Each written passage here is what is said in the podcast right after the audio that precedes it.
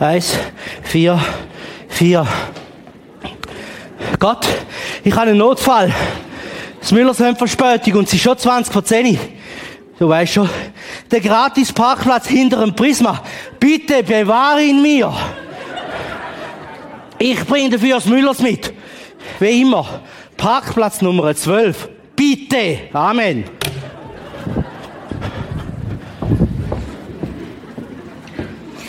Herr, ich habe gestern wirklich noch lernen. Aber wieso ist denn der Krach mit dem Ryan zugelassen?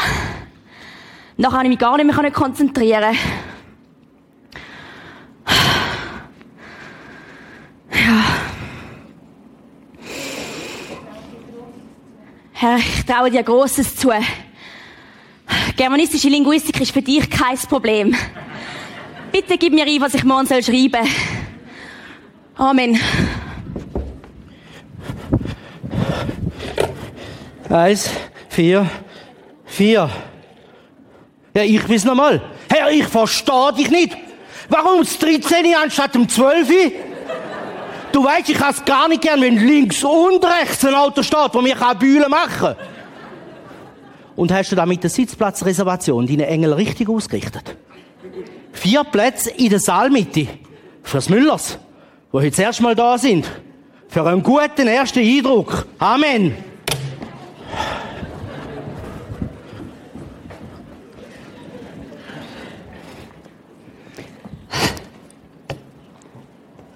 Allmächtige und große Gott. Es wäre jetzt Zeit für ein Eigenheim. Der Tobias und der Matthias, die haben jetzt auch eigene Zimmer. Und ich, ich könnte viel besser mit der Claire über den Glauben reden, wenn ich ihr auf Augenhöhe könnte begegnen Gottes Geschenk 2016. Ein Haus mit acht Zimmern. Umschwung und ein Schwimmteich, das wäre perfekt. Nur ganz kurz, Herr. Ich zweifle nicht wirklich an dir, aber ganz ehrlich, wie, gut kennst du dich aus mit germanistischer Linguistik? Eben, wie gesagt, ich traue dir alles zu. Aber wie sattelfest bist du in Deutsch? Eben, ich gehe jetzt zur Sicherheit noch ein bisschen lernen, okay? Gott, du bist gütig und du nimmst meine Ängste ernst. Lass das Haus im Grünen stehen, mit sicherem Schulweg für Buben. Ich weiß, du hast noch Grosses vor mit ihnen.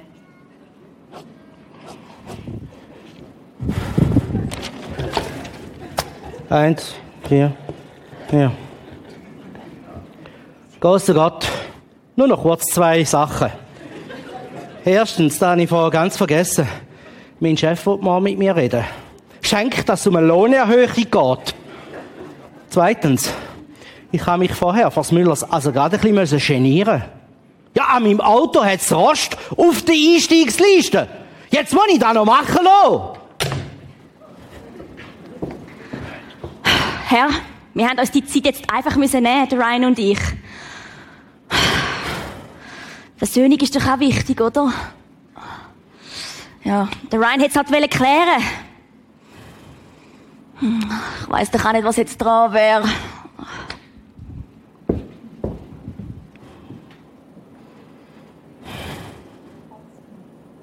Das ist schon lang vorbei. Zwei Badzimmer. Eins davon mit Dusche und Whirlpool. Bitte. Drei Garagen. Drei Garagen für Buben. Sie werden ja so schnell groß. Äh, kann ich auch so einen Zettel haben? Funktioniert das? Was? Hat er den, den, den Wunschzettel? Wir sollen konkret beten und darum schreibe ich es ganz genau auf, damit es kein Missverständnis gibt. Also denn. Plus, minus 500. Nein, konkret. 500 mehr im Monat. Herr, du weißt, 10% sind für dich. Deal or no deal? Hey, wie redest auch du mit Gott? Liebe Schwester im Herr, putz vor deiner eigenen Villa.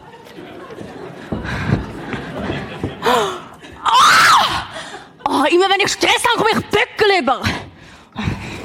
Warum, Herr? Warum? Gott. Eins, vier, vier. Herr, nimm mir den Böckel. Zahnpasta. Hä? Zahnpasta soll helfen, habe ich gehört. Um Himmels Willen, Gott hat eigentlich grössere Probleme. Jawohl, sicher kein Notfall. Hey, geht's eigentlich noch? Gell, Gott, du verstehst mich. Wir sollen Gott ja schon in den Ohren liegen, aber doch nicht wegen einem Bibeli. Das ist kein Bibeli, das ist ein Böckel.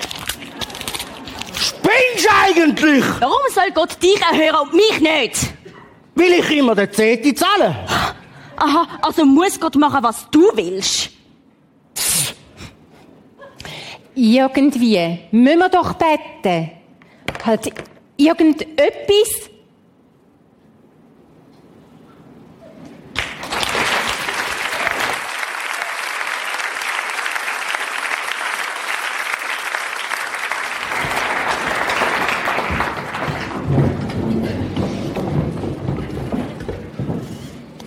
Sie. Irgendwie müssen wir doch beten, irgendetwas. Frage dich, hast du gebetet heute Morgen? Und zweite Frage, wenn ja, was hast du gebetet heute Morgen? Ich meine, das mit dem Parkplatz ist vielleicht gar nicht so unwesentlich. Zumindest habe ich mir sagen lassen, es gibt manchmal richtige Kämpfe da aussen um Parkplätze. Ich weiß nicht. Ich nehme an, das ist nur ein Gerücht. Oder das mit dem Pickel. Ich meine, ich weiß, wie das ist, oder? Wenn du stehst auf am Sonntagmorgen, hast Predigt und dann meldet sich dein Kollege da im Gesicht. Einfach so. Und du denkst, nein, und im Kino sehen sie das so groß, oder? Also,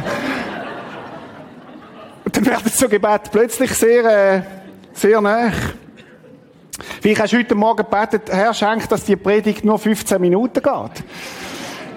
Vermutlich wird er dich nicht erhören. Es tut mir leid. Es wird vermutlich ein bisschen länger gehen. Aber was hast du gebetet und wie betest du denn? Wir sind ja mit in dieser Serie Apostelgeschichte 29. Jetzt habe ich noch meinen Clips vergessen, in der Jackentasche, die sollte sein. Apostelgeschichte 29. Und es ist ja spannend, dass die ersten Christen absolut begeistert sie sind von Jesus. Danke vielmals. Absolut begeistert sind von Jesus und das, was Jesus da hat. Die haben ihn erlebt, wie er gestorben ist und verstanden ist. Und das ist eine Bewegung die bis heute, die bis heute nicht, nicht gestoppt hat. Wir müssen mal schauen, ich habe ein Zitat gefunden, das ich sehr, sehr spannend finde da dazu. Hätte man Jesu, zu Jesu Lebzeiten wetten sollen, wessen Einfluss länger überdauern würde, der Jesu oder der des römischen Reiches, hätte wohl niemand auf Jesus gesetzt. Die Römer sind so mächtig, es ist die Weltbewegung gewesen, ist allen klar gewesen, die kleine Bewegung um den Jesus herum, die wird wieder sterben. Aber, es geht weiter, aber heute nennen wir unsere Kinder Peter, Maria oder Johannes und unsere Hunde Cäsar und Nero.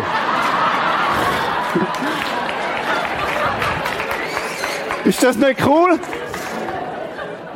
Oder damals hat man gedacht, keine Chance, die kleine Bewegung um Jesus, die stirbt wieder. Und die Diskussion ist ja bis heute manchmal so, oder? Wo man sagt, ja, die Christen, vergiss doch die. Aber hinter den Christen steht der Christus. Und hinter den Christen steht eine Kraft vom Heiligen Geist, die weitergeht und wo bis heute, 2000 Jahre nachher, verhebt hat. Was mich begeistert an dieser Apostelgeschichte immer wieder, und ich kann mich irgendwie nicht satt lesen, ist das Klima, das dort war, in deren ersten Gemeinde. Da heißt, sie lobten Gott und waren im ganzen Volk geachtet und anerkannt. Die haben Anerkennung im Volk.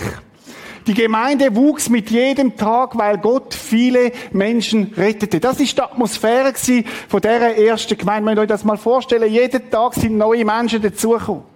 Weil sie etwas gespürt haben von dieser Kraft, weil sie etwas gespürt haben von dieser Liebe, wo die Christen hatten, von dieser Überzeugung, wo da, wo da war. Es war eine Gemeinde, wo Menschen gern hingegangen sind, gerade auch wenn sie Jesus noch nicht kennt haben. Sind sie dort hier und haben gesagt, lasst uns mehr, ich will mehr von Jesus wissen.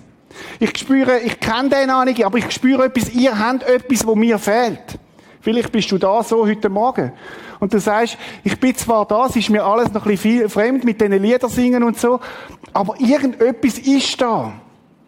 Ich habe letzten Sonntag jemanden eingeladen, der da war, und dann hat mir die Frau gesagt, von dem Ehepaar, gesagt, Reto, ich habe etwas, eine Energie gespürt da rein, die ich nicht erklären kann. Und es hat mir gut da. Und vielleicht bist du so da heute Morgen und sagst, ich spüre etwas, da ist etwas um. Irgendetwas haben die da. Vielleicht ist es das, was die da ausgemacht hat, die ersten Christen. Eine Atmosphäre von der Liebe, wo du gern bist, auch gern bist, wenn du, wenn du in deinem Leben nicht alles unter den Füßen gehabt hast, du bist trotzdem willkommen gewesen, oder erst recht willkommen gewesen. Die ersten Christen sind bekannt gewesen für, für, haben eine Anziehungskraft von dem, von dem, von dem Jesus. Und wisst ihr, wenn Menschen da gewesen sind, die gesagt haben, ich will eigentlich nichts mit dem Jesus zu tun, ich will einfach bei euch sein, dann ist das okay gewesen. Nein, man darf einfach zusammen sein und gesagt, komm, komm doch einfach mal schauen. Bist einfach ein bisschen dabei. Und wenn du merkst, wenn du Interesse hast, mehr zu wissen, erklären wir dir gern mehr. Das ist, das ist so das Klima gewesen in dieser ersten Gemeinde. Ich bin ja über die manchmal noch unterwegs, so, in dem, dass ich andere Gemeinden berate oder auch Schulungen mache mit Pastoren. Und etwas vom Spannenden finde ich immer wieder, mit diesen Pastoren unterwegs sein, um mir zu überlegen, was ist eigentlich diesen Kirchen wirklich wichtig. Jetzt kannst du natürlich mit den Leitenden reden oder du kannst das Leitbild anschauen, das ist überall immer gleich. Aber da findest du keinen grossen Unterschied. Aber wenn du herausfinden willst, was den Kirchen wirklich wichtig ist, dann gibt es einen fiesen Trick. Ich sage euch den jetzt. Los auf das, was die Leute beten. Los auf das, was die Leiter beten. Und du wirst herausfinden, was denen wirklich wichtig ist. Also wenn du hörst, was sie beten, für was beten sie denn eigentlich? Und das ist auch meine Frage an dich heute Morgen. Wenn ich herausfinden was dir wichtig ist, dann muss ich gerne mal deine Gebete hören. Für was betest du? Ich weiß nicht, wie es bei dir ist, aber bei mir ist es oft so, ich bete zuallererst für mich selber. Und dann für meine Familie. Und dann noch für ein, zwei Kranke um mich herum. Vielleicht geht's dir auch so. Und dann beten wir, wenn wir uns auf die Reise machen, für eine gute Reise, oder? Und ich habe gedacht, das ist ein ganz wichtiges Gebet für uns, bei unseren Pastoren. Herr schenkt, dass sie gut an den Arbeitsplatz kommen. Jetzt solltet mal sehen, wie die Velo fahren. Peter ist da, oder? Er hat, weiß ich, wie viele Bussen schon bekommen. Ich meine, das ist echt ein wichtiges Gebet. Betet, dass er heil ankommt, oder? Der ist so schnell unterwegs. Aber kennst du das Gebet? Wir beten ganz viel, Herr, beschütz mich, bewahr mich, beschütz mich. Das ist das Gebet, das wir ganz oft beten. Habt ihr euch schon mal überlegt, dass wir in einem der sichersten Länder leben, die es überhaupt gibt? Einem der sichersten Nationen. Wir haben alles geregelt bei uns und unsere Standardgebete sind ganz viel. Herr, beschütz mich. Herr, bewach mich. Herr, beschütz mich. Bewach mich. Beschütz mich. Bewach mich. Es geht ständig um das. Und manchmal kommt es mir vor, als würde Gott da sitzen und sagen, hast du nichts Wichtiges für mich? Nichts Größeres? Ich weiß nicht, ob die Gebet Gott wirklich herausfordert. Ich habe mir überlegt, um wen drüllt sich denn eigentlich unser Gebet wirklich? Ich meine mich, wir zusammen sind wir vier. Oft drüllt sich unser Gebet um uns selber. Und mir macht das manchmal ein bisschen Kopfweh, weil ich denke, selbstzentrierte Gebet züchtet selbstzentrierte Christen. Und selbstzentrierte Christen züchten selbstzentrierte Gemeinden, die sich nur um sich selber drüllen. Ist vielleicht ein steiler Einstieg heute Morgen. Aber lasst uns mal ehrlich anschauen, um was drüllen sich unsere Gebete eigentlich? Was würde passieren, wenn Gott alle unsere Gebete würde erhören? Wem gäng es denn besser? Ich glaube, uns selber. Und vieles von dem ist so selbstzentriert dass Sie mich richtig verstehen. Es ist nicht so, dass wir mit Gott nicht das teilen was uns bewegt und beschäftigt. Ich finde das extrem wichtig. Dass wir Gott in alles hineinlassen, was uns bewegt und beschäftigt, dass wir mit ihm alles teilen. Ist auch ein Ausdruck von der Nähe, von der Beziehung, die wir haben mit ihm. Aber wir sollten nicht nur dort stehen bleiben. Übrigens, als ich die Predigt vorbereitet habe, etwa gerade auf dieser Höhe von der Predigt, habe ich mich selber ertappt. Das war so 5 vor 10 und der Blutzucker ist so langsam unten. Ich habe nicht viel zu Morgen gegessen. Bin ich so aufgestanden vom Bürotisch und habe gesagt, Herr, heute ein cooler Znüni wäre richtig gut. Und bin aufgestanden und bin raus und wisst ihr, was passiert ist? Draussen hat es einen Tisch voll beleidigte Brötchen gehabt. Es ist wirklich wahr. Es ist wirklich wahr. Frauenkino war, die haben nicht alles gegessen, zum Glück. Und wir haben alles bekommen. Und gedacht, Gott, du hast so Humor. Du kümmerst dich sogar um meinen Wunsch. Ich hätte auch ein Bürli genommen mit dem Schokostängel. Aber es ist, Gott, Gott hat mich ernst genommen. Und gleichzeitig habe ich gedacht, nein, aber wenn das alles ist, was ich bete, dann fehlt doch irgendwie etwas. Will es mal so sagen, ich glaube, Gott hat noch viel Größeres mit dir vor, als dass du nur bei deinen selbstzentrierten Gebeten stehen bleiben Gott hat noch viel mehr mit deinem Leben vor. Und manchmal denke ich, sie haben wir uns so dran gewöhnt, an einen, an einen kleinen Radius. Ich meine mich, wir. So, so die kleine, die kleine Welt. Und die Frage heute Morgen ist, wie sollen wir denn beten? Ich möchte euch heute Morgen herausfordern, euer Gebetsleben zu hinterdenken. Und einmal zu überlegen, wie könnte es sein, wenn meine Gebete anders aussehen. Wir werden heute Morgen das erste Gebet oder das erste Gebet, das aufgeschrieben ist, von den ersten Christen kennenlernen. Also von dieser Bewegung, die völlig on fire war für Jesus. Von dieser Bewegung, wo, wo, wo, wo, wo richtig, richtig Jesus einfach leidenschaftlich nachgefolgt ist. Vielleicht bist du heute Morgen da und du bist kein Christ. Dann habe ich, sage ich dir, du darfst dich ganz entspannt zurücklehnen. Es ist für Christen primär da jetzt. Also einfach zulassen, darfst, darfst es geniessen, darfst auch äh, da und dort etwas für dich mitnehmen, aber entspann dich. Bevor wir einsteigen zu dem ersten Gebet, müssen wir die Vorgeschichte wissen, wo da war. Wir haben also Pfingsten erlebt und der Petrus und der Johannes sind unterwegs gewesen und sie haben eine Botschaft gehabt, Jesus. Jesus. Und sie sind unterwegs gewesen zum Tempel und wo sie zum Tempel auflaufen, sitzt da einer, respektive ruht einer, der gelähmt ist. Jetzt muss man wissen, es war ein Gelähmter, der vermutlich von Kind auf gelähmt war und dann haben sie immer clever am Tempeltor abgesetzt. Jetzt sind die Leute ja besonders barmherzig, oder? Wenn, wenn sie quasi Gott suchen, haben ihn dort abgesetzt und der bettelt. Almosen. Tag für Tag. Das ist sein, sein tägliche, das ist sein Leben gewesen. Ziemlich erbärmlich. Und dann ist der Petrus und der Johannes gekommen und haben gesagt, hey, Silber und Gold haben wir nicht. Aber was wir haben, das geben wir dir. Im Namen von Jesus, steh auf. Und ich stelle mir vor, er sind genommen und ist aufgestanden und das erste Mal in seinem Leben ist der Bursch gelaufen. Und er hat ausprobiert und hat gedacht, hey, das, das verhebt wirklich. Und er können laufen und er hat mega Freude gehabt. Und er hat gesagt, hey Leute, ich kann laufen, ich kann laufen. Und ich könnte mir vorstellen, wie das ein Aufruhr erregt hat dort, weil jeder hat den kennt. Sagen wir er hat Kurt geheißen, jeder hat den Kurt kennt. Von kleinen Bub auf ist dort jeden Tag dort gewesen. Und plötzlich, plötzlich kann der laufen. Und was hat der Kurt erzählt? Er hat gesagt, hey, die Männer sind gekommen und haben gesagt, im Namen Jesus steh auf und gang. Hey, Kurt, bist es du wirklich? Laufen mal zehn Meter, hebt das wirklich? Ja, es verhebt. Und der Kurt ist gesund und hat, hat gejubelt und tanzt und alle Leute sind zusammengekommen. Und was macht der Petrus? Im Tempel nutzt er die Gelegenheit, hat gar nicht anders können. Sein Herz ist so voll, er hat Leute, Jesus hat es im Fall da. Der Jesus, wo der Kurt vom Gelähmten zum, zum Laufenden gemacht hat, der Jesus kann auch dein Leben wieder ins Rollen bringen. Der Jesus kann dort, wo du gelähmt bist, dir helfen, weiterzukommen. Er hat evangelisiert, er hat erzählt von dem Jesus, der gestorben ist und du verstanden ist. Das ist die Botschaft. Und es heisst dann dort, dass an dem Tag die Gemeinde gewachsen ist auf 5000 Leute. Wenn ihr das mal vorstellen, 5000 Männer heisst es. Das heisst, Frauen hat man damals gar nicht zählt. Das sind etwa 10.000 Leute gewesen. Eine richtig grosse Kille. Und die sind, das heisst, dass die Gemeinde dort richtig stark gewachsen ist. Könnt ihr euch mal vorstellen, was da für eine Bewegung, für eine Energie im Saal war oder im, im Raum. Alle haben von Jesus geredet. Alle haben Jesus erlebt, wie er ihre Schuld vergibt. Und sagt, du bist angenommen, weil ich dich liebe.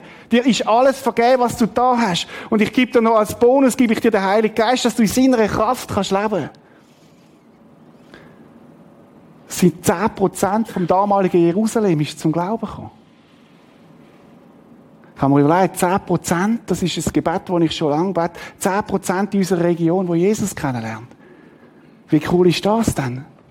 Und wir sind auf dem Weg dazu, dass das auch bei uns möglich wird. Jetzt gibt es aber eine Gruppe Leute, die natürlich keine Freude haben.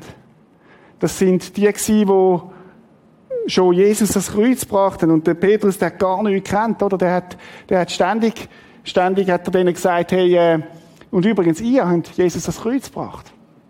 In seiner Predigt. Da hat er sich nicht können verkneifen. Hat immer noch gesagt, und ihr sind die, die Jesus das Kreuz gebracht haben. Und was haben sie gemacht? Sie haben den Petrus und den Johannes gepackt und haben ihn ins Gefängnis gerührt. Und nun wollen wir euch mal vorstellen, wie es den anderen 120 gegangen ist, die am Anfang dabei sind bei Jesus. So die ersten, die allerersten Christen. Maria, Johannes, der ist im Gefängnis aber andere, Jakobus und andere, die dort dabei waren. Wie ist es denen gegangen? Die haben gedacht, warte mal, wir können eins und eins zusammenzählen. Wie ist das mit Jesus? Der hat man auch ins Gefängnis gerührt. Und nachher ist er gekreuzigt worden. Und jetzt ist der Petrus und der Johannes auch ins Gefängnis gerufen worden. Ich kann mir vorstellen, dass die richtig Schiss bekommen haben. Was passiert jetzt? Was ist da los in dieser Bewegung? Jeden Fall hat man dann die beiden rausgeholt am nächsten Tag, es hat ein Verhör gegeben und dann hat man eine Frage gestellt. Und ich kann mir vorstellen, die haben nicht sehr viel überlegt, wo die Frage gestellt haben. Sie haben nämlich gefragt, hey, in welchem Namen haben ihr den Kranken heil gemacht? In welchem Namen ist, ist die Kraft, dass der gesund worden wird? Und ich könnte euch vorstellen, was der Petrus gemacht hat. Petrus hat gesagt, wenn ihr mir die Frage stellt, ich muss ein bisschen ausholen. Es ist der Jesus, den ihr ans Kreuz gebracht habt. Und es ist der Jesus, der nicht nur am Kreuz geblieben ist, sondern der auferstanden ist, lieblich auferstanden, der uns begegnet ist, der lebt. Und er predigt. Und die anderen haben, zu, haben müssen zulassen. Und dann müssen wir mal schauen, was er sagt. Jesus Christus und sonst niemand kann die Rettung bringen. Das ist so die Zusammenfassung, die er macht in seinem Vers.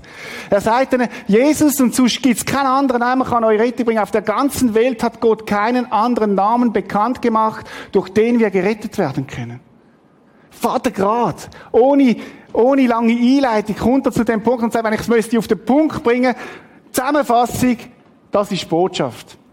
Jesus Christus und sonst niemand kann euch Rettung bringen. Die ganze Welt hat keinen anderen Namen bekannt gemacht, durch den wir gerettet werden können. Weiß nicht, was, was das bei dir auslöst, wenn du den Vers liest. Was das bei dir macht, wenn du das hörst. Leute, es gibt 2000 Jahre später keinen anderen Namen. Es gibt keinen anderen Namen, durch das du kannst Rettung bekommen. Wo du kannst Frieden mit Jesus, mit Gott bekommen. Es gibt keinen anderen Namen. Es gibt auch keinen anderen Weg. Es ist ziemlich radikal. Ist ziemlich klar. Aber die Bibel redet an dem Punkt ganz klar. Jesus und sonst keiner kann die Rettung bringen. Auf der ganzen Welt hat Gott keinen anderen Namen bekannt gemacht, durch den wir gerettet werden. Petrus schmeckt noch nach Gefängnis. Und kaum ist er draussen, bringt er diese Botschaft wieder. Kein anderer Name. Weiss nicht, was, wo du dir das Heil suchst. Vielleicht denkst du, ich bin der Name, dass ich es selber machen kann, dass ich es selber bringen kann. Nein, es gibt keinen anderen Namen als Jesus Christus allein. Und wisst ihr, das hat die führenden Männer richtig gestochen. Das, das ist so richtig Vater Graz mit ins Herz hineingegangen. Am liebsten hätten sie den Johannes und den Petrus genommen und hätten dann gerade gerade das Kreuz genagelt. Aber das ist nicht möglich gewesen. Warum nicht? Weil das Volk erlebt hat, wie der kleine Bursch, wo, der, der Mann, der gelähmt war, der nachher zum erwachsenen Mann geworden ist, wie der gesund worden ist. Und alles Volk hat das gesehen. Und sie haben gewusst, wenn wir die jetzt einlochen, beziehungsweise das Kreuz bringen, dann haben wir ein deftiges Problem. Und es geht dann weiter. Die Mitglieder des Hohen Rates wunderten sich darüber, wie mutig Petrus und Johannes redeten. Und gedacht, haben die eigentlich keine Angst?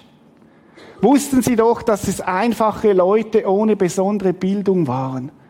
Die Bewegung hat angefangen mit einfachen Menschen. Das finde ich so faszinierend. Das ist nicht ein intellektuelle Höhenflug, sondern Menschen, ganz einfache Menschen, die aber mutig sind. Und dann geht's weiter, aber sie erkannten die beiden als Jünger Jesu wieder. Und die Heilung selbst konnten sie nicht bestreiten, denn der Geheilte stand vor ihnen. Und dann geht's weiter. Nachdem die Apostel wieder in den Sitzungssaal gerufen hatten, verboten sie ihnen nachdrücklich, noch einmal als Lehrer aufzutreten und in der Öffentlichkeit von Jesus zu reden. Sie haben gesagt, okay, wir lassen euch frei unter einer Bedingung, ihr redet nicht mehr von dem Jesus. Und sonst geht's euch richtig deftig an den Kragen. Und sie sind rausgekommen. Als Petrus und Johannes antworteten, wollen wir mal schauen, urteilt selbst. Ist es vor Gott recht, euch mehr zu gehorchen als ihm? Wir können unmöglich verschweigen, was wir gesehen und gehört haben. Die haben gesagt, das, was wir gesehen und gehört haben, das ist nicht nur ein Glaubenskonstrukt gewesen, sondern sie haben gesagt, wir haben das selber erlebt. Wir haben es gesehen mit eigenen Augen. Wir haben es erfahren und wir haben es gehört. Und darum können wir nicht schweigen. So. Und dann sind sie rausgekommen und sie sind dort hingegangen, wo ihre Freunde sind, ihre Geschwister, die ersten Christen, und sind dort hingekommen. Und jetzt kommt das erste Gebet, wo sie betet haben. Das ist bis jetzt nur Vorgeschichte gewesen. Sie sind zum Maria, Andreas, Bartholomäus, wie sie alle geheißen haben, sind dort hingegangen. Aber bevor wir uns das erste Gebet anschauen, noch das. Was hättest du diesen drei oder diesen zwei, besser gesagt, geraten? Was hättest du denen gesagt, wenn du einer von ihren Freunden gewesen wärst und die werden frisch aus der Kiste rauskommen? Was hättest du ihnen gesagt? Ich kann dir sagen, was ich ihnen gesagt hätte. Petrus und Johannes, bei euch ist jetzt mal die nächsten zwei Wochen einfach mal die bleiben. Stille Tage sind angesagt. Ich meine, sorry, ihr habt so viel, mutig sind ihr, ihr habt so viel da. Jetzt bleiben ihr mal die Es ist gut, wenn ihr ein bisschen oben runterkommt. Ich meine, ihr sind schon recht hochtourig unterwegs. Bleiben ihr mal ein bisschen die Kommt mal ein bisschen zur Ruhe. Geniessen mal ein bisschen die Stille. Backoffice wäre jetzt ein bisschen dran für euch, oder? Das Zweite, was ich Ihnen würde sagen, hey, Petrus, Johannes, Perücken anlegen, Sonnenbrille, zwei Bodyguards, ihr geht nicht mehr allein raus. Ist viel zu gefährlich. Viel zu gefährlich. Wenn die euch verwünschen, dann passiert euch das Gleiche, wie Jesus passiert. Und drittens, Petrus und Johannes, bitte, bitte sind ein bisschen weise. Ihr müsst ja nicht vom, vom, vom, vom Tod von Jesus reden, wo, wo, wo, wo, und dann den Leuten noch sagen, ihr habt ihn gekreuzigt. Predigt doch ein bisschen Bergpredigt. Predigt doch ein bisschen Liebe, ein bisschen Annahme, ein bisschen Gemeinschaft. Das sind Themen, die kommen auch gut an. Hey, ihr seid sowieso ein bisschen einseitig. Kommt ein bisschen oben ab, ihr müsst, ich müsst viel ausgewogener sein. Wäre nicht das das, was wir ihnen würden raten? Vielleicht würden wir auch sagen, hey, Einfach weg von das. ist viel, viel zu gefährlich.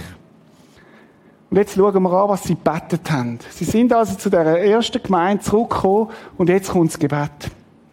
Apostelgeschichte 4. Da beteten alle gemeinsam zu Gott. Das ist ja schon mal erstaunlich. Die haben sich gefunden beim Gebet und haben gemeinsam betet. Sie haben ein gemeinsames Gebet betet. Herr, du hast den Himmel, die Erde und das Meer erschaffen und dazu alles, was lebt.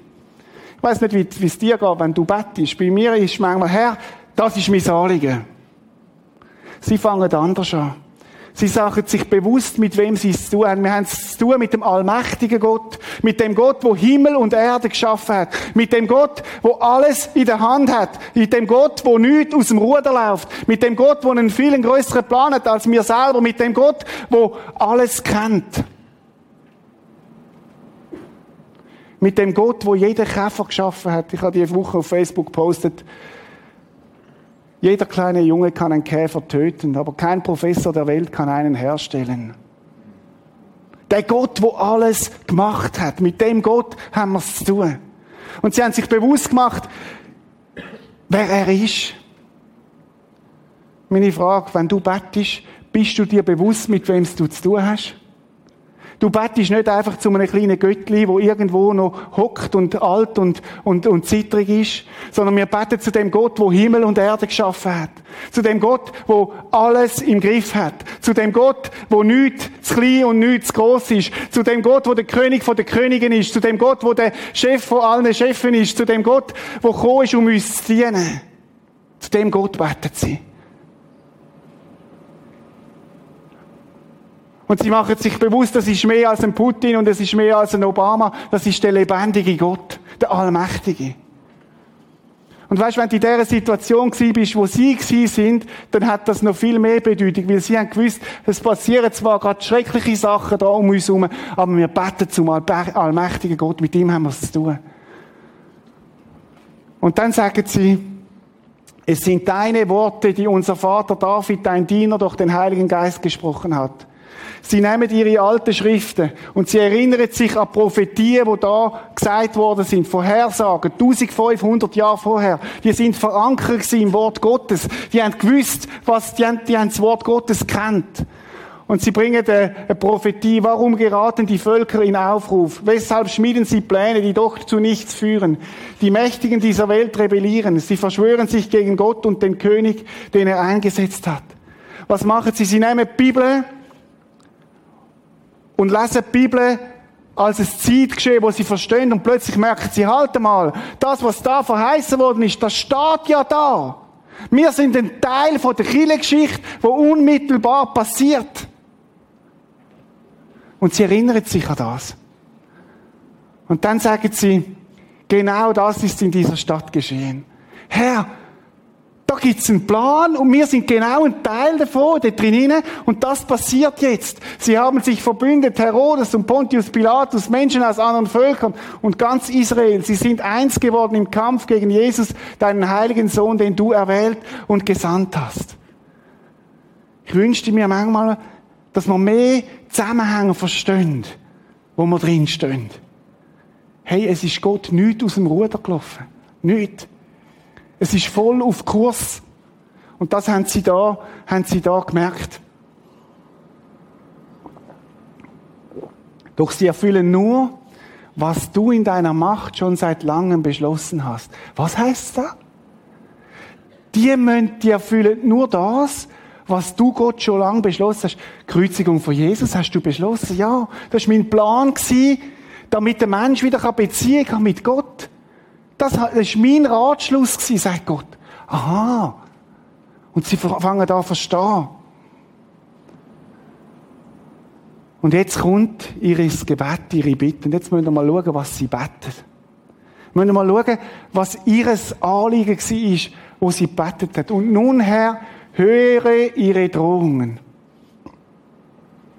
Es ist nicht so, dass sie es einfach schön geredet haben und gesagt haben, Herr, es ist alles easy peasy. Und die sind sich sehr bewusst es ist eine ernste Lage. Höre ihre Drohung, jetzt kommt's. Jetzt müsst ihr schauen. Hilf allen, die an dich glauben, deine Botschaft ohne Angst weiterzusagen. Hä? Wegen dem sind ihr ja in die Kiste gekommen. Weil ihr so mutig sind. Das ist ja euer Problem euer Mut. Und jetzt betet ihr, dass ihr noch mehr Mut überkommt? Was ist das für ein Spirit den die hatten? Herr, hilf uns, dass wir deine Botschaft noch viel, viel mutiger weitergeben können. Hilf uns, dass wir nicht, dass wir nicht bei dem stehen bleiben. Ich möchte dich fragen heute Morgen, hast du in deinem Leben schon mal um Mut gebetet, dass du die Botschaft von Jesus ohne Angst kannst weitergeben kannst?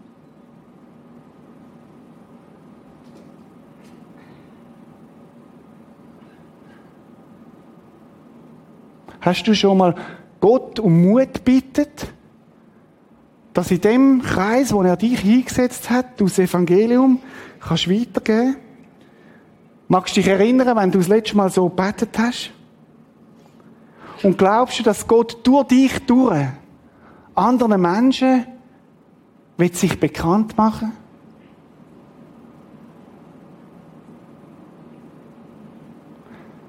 Mich haut das Gebet echt aus der Socken. Ich meine, sorry, wie ist ein Petrus und Johannes, wie sind die mutig gewesen? Und sie betet, dass der Mut nicht nachlässt. Im Gegenteil, hilf allen, die an dich glauben. Allen heißt 100 Prozent. Deine Botschaft ohne Angst weiterzusagen. Ja, wir haben doch ein paar Spezialisten, die können das besonders gut. Nein, nein, nein, nein. Alle. Hilf uns allen,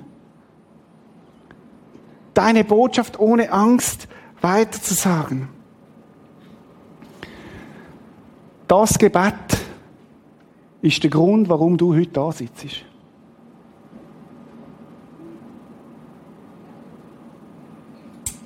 Das Gebet ist der Grund, warum du heute da bist. Weil sie so betet haben, haben sie Mut gehabt, dass die Botschaft weitergegangen ist an die nächste Generation. Und die haben es wieder betet. Und sie ist weitergegangen an die nächste Generation, bis Februar 2016 Rapperswil-Jona angekommen ist und du heute da bist. Das ist der Grund, weil sie mutig sind.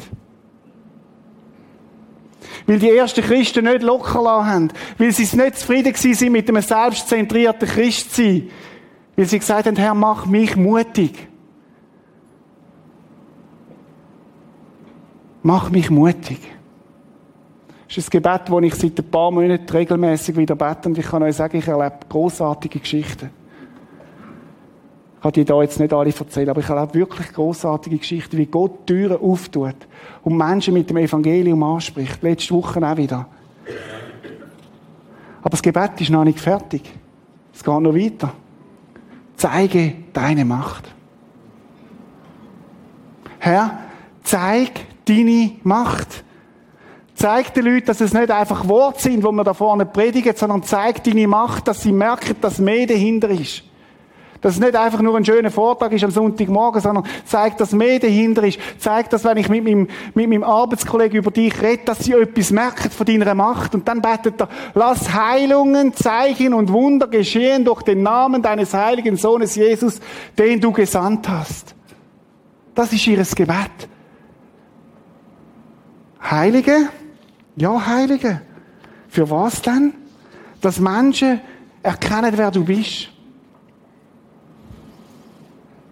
Wisst ihr, was mir immer wieder auffällt bei den Heiligen? Dass sie nicht zuerst den Christen gehalten haben, sondern den Menschen, die Jesus noch nicht kannten, damit sie aufmerksam werden auf Jesus. Ich weiß nicht, ob ich vielleicht falsch liege mit dem, aber das ist meine Beobachtung dass oft Menschen geheilt worden sind, wo Jesus noch nicht kennt haben, damit Menschen in ihrem Umfeld Jesus angefangen haben kennenlernen. Übrigens auch der Gelähmte ist irgendwann gestorben. Also der ist nicht geheilt für eine Ewigkeit gewesen. Der hat dann in der Ewigkeit einen neuen Körper bekommen. Aber das fällt mir immer wieder auf. Heilig ist vor allem auch dort passiert, dass Menschen außerhalb, wo Jesus noch nicht kennen, auf ihn aufmerksam werden. Und wenn er heilig passiert ist, dann hat die Leute gefragt, erzähl uns mehr von dem Jesus. Und ich finde das Gebet so stark, lass Heilungen, Zeichen und Wunder geschehen durch den Namen deines heiligen Sohnes Jesus, den du gesandt hast. Wir erleben auch da im Prisma immer wieder Heiliges. Es passiert. Nicht bei allen, aber es passiert. Und das Primäre von einer Heilung, die primäre Aufgabe ist, davon zu zeugen, wer das geschenkt hat. Das ist die Aufgabe, wenn du geheilt worden bist dass du Jesus kannst verherrlichen. Was für ein Gebet. Ich habe mir überlegt, was würde passieren, wenn wir als ganze Kirche da, alle, die am Podcast sind, auch die in der Schweiz, die wir nicht wissen, und darüber aus, alle im Kino, wenn wir würden anfangen, das Gebet zu unserem Gebet zu machen. Wenn wir ab dem heutigen Tag sagen, und in der nächsten Zeit ist das Gebet jedem von uns unser tägliches Gebet. Was könnte passieren?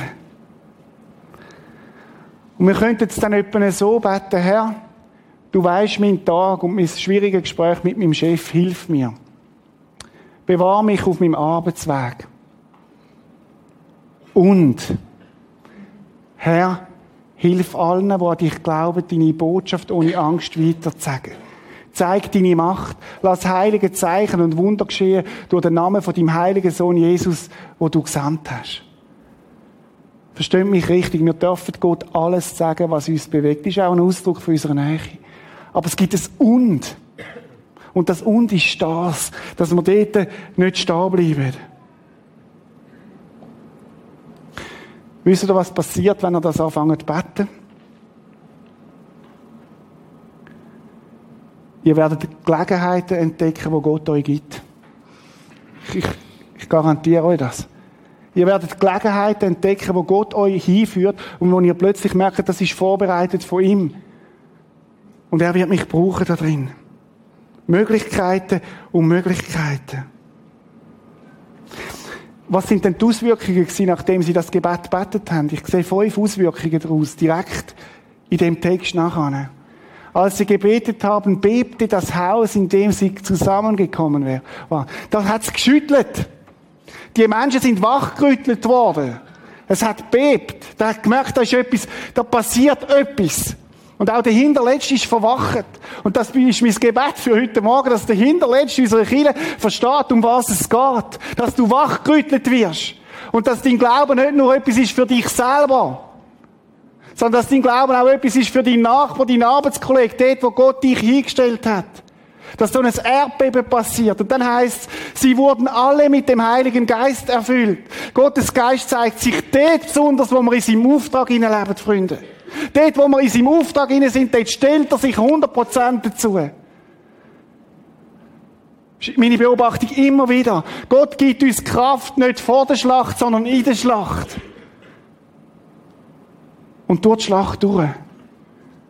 Und verkündet dann furchtlos die Botschaft Gottes. Die haben den Mut bekommen. Und ich habe den Eindruck, je normaler das, das wird, umso mutiger wirst. Ich habe diese Woche bin ich zu Nachtessen mit einem sehr gebildeten Mann und wir haben ein super Gespräch über den Glauben an Jesus. Und es ist so normal. Weil sie merken, das, das, das, das ist mein DNA. Das ist das Blut, das durch meine Adern fließt. Das ist die Blutgruppe von Jesus. Und darum kann ich gar nicht anders. Alle in der Gemeinde waren ein Herz und eine Seele. Wisst ihr was? Die haben, die haben eine Einheit erlebt, weil sie sich beim Auftrag gefunden haben. Mir fällt auf, Gemeinden, die zerstritten sind, haben oft den Auftrag verloren. Und dann geht's weiter. Niemand betrachtete sein Eigentum als privaten Besitz, sondern alles gehörte ihnen gemeinsam. Eine Auswirkung von dem Gebet. Eine unheimliche Großzügigkeit. Eine unmenschliche Großzügigkeit. Weil sie gemerkt haben, es geht um viel mehr als um mich selber. Es geht um viel mehr als um mich. Wow. Was für eine, was für eine Bewegung. Was für ein Gebet. Ich komme langsam zum Schluss. Ich habe seit ein paar Wochen etwas, was Gott mir immer wieder sagt. Und wo mich, wo mich wirklich sehr tief auch beschäftigt. Und es ist so die Frage, Reto, wie nah, wie nah willst du wirklich Beziehung mit mir? Es gibt ja die drei Jünger, die ganz nah mit Jesus unterwegs sind, und dann gibt es die zwölf, und dann gibt es die 72, und dann gibt es die 120. Und es ist ja nicht so, dass nur drei Jünger ganz nah bei Jesus sein können aber so die Frage, Reto, willst du ein Freund sein von mir, wo ich darf ins Vertrauen ziehen? Und Freund heißt für mich, nicht nur du sagst mir, was dir wichtig ist, sondern ich sag dir, was mir wichtig ist. Verstehen Das ist eine andere Beziehung, wenn, wenn das Gegenüber dir auch sagt, was ihm wichtig ist. Und ich habe Jesus gesagt, Jesus, ich möchte so ein Freund sein, wo, wo das wichtig ist, was dich bewegt.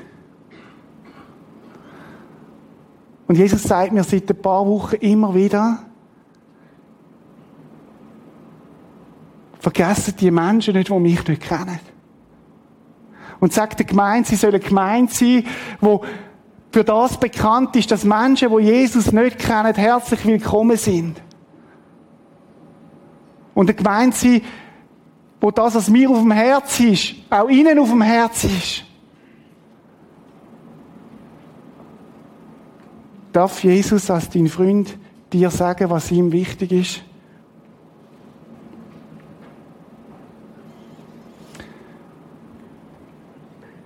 Mein Wunsch ist, dass wir miteinander das Gebet betet. Das ganze Chile. Und wenn du jetzt neu da bist oder auch Jesus persönlich noch nicht kennst, dann, dann musst du selbstverständlich nicht mitmachen. Es muss gar niemand übrigens. Wir leben die Freiheit. Aber wenn du sagst, doch, ich möchte mich da eins machen mit dem Gebet der ersten Christen und ich möchte das auch anfangen mitbeten, dann möchte ich dich einladen, dass wir das jetzt miteinander laut, laut beten. Das ist vielleicht ein bisschen ungewohnt für unsere Kultur. Aber dass wir uns eins machen bei dem Gebet. Okay, sind wir parat? Und wir wollen es laut beten, die, die es beten. Weil es eine Überzeugung soll sein. Hilf allen, die an dich glauben, deine Botschaft ohne Angst weiterzusagen. Zeig deine Macht. Lass Heilungen, Zeichen und Wunder geschehen durch den Namen deines heiligen Sohnes Jesus, den du gesandt hast. Können wir es nochmal beten? Jetzt haben wir geübt. Also, zwei, drei. Hilf allen, die an dich glauben, deine Botschaft ohne Angst weiterzusagen. Zeige deine Macht, lass Heilungen, Zeichen und Wunder geschehen durch den Namen deines heiligen Sohnes Jesus, den du gesandt hast. Amen.